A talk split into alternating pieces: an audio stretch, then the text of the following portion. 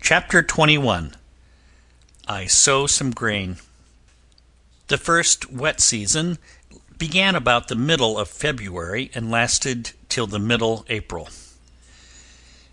The first dry season began about the middle of April and lasted till the middle of August. The second wet season began about the middle of August and lasted till the middle October. The second dry season began about the middle of October and lasted till the middle of February. I could not have kept track of these things easily if it had not been for my calendar. Just before the first rainy season began, I was one day rummaging among the shelves in my cave. There I found the little bag that I had brought from the ship with some barley in it, as I have already told you. I lifted it it was almost empty. I looked inside. I saw nothing there but some dust and chaff. The rats had been there, and had eaten the grains of barley. The bag would be useful for something else. I took it outside and shook the dust and chaff upon the ground. It was a sunny place close by the great rock. About a month after this, I saw that something green was starting to grow at that place. I wondered what it was. It could not be grass, for the stalks were larger and stronger.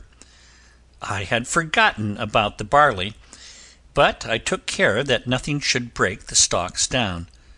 They grew fast, and were soon as high as my waist. Then I was surprised to see ten or twelve heads of green barley come out. You cannot think how glad I was. I remembered then how I had shaken the bag of dust and chaff over that very spot. But there was another surprise for me.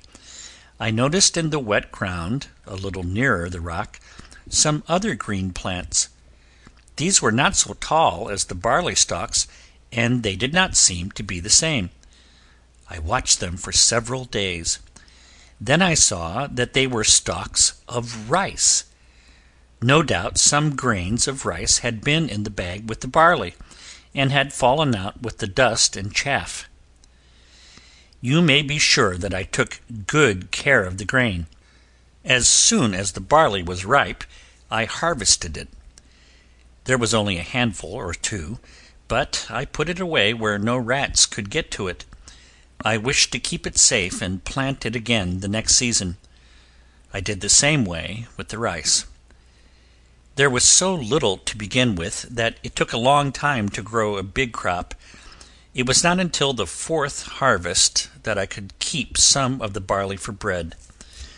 I found that the best place to plant the grain was not on the hillside, but in a moist spot not far from my summer home. One day, as soon as the wet season was at an end, I made a visit to the country to see how my crops were growing. There I saw something that surprised me. You will remember the fence that I built around my summer house, or bower, as I called it. It was made of two rows of tall stakes with brush between. Well, I now found that the stakes were still green, and that the long shoots or twigs were growing from them.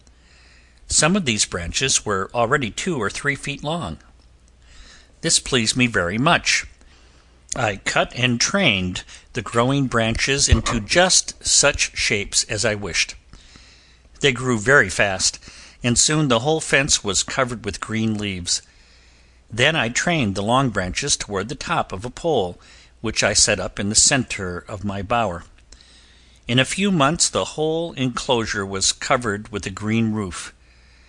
You cannot think how beautiful it was.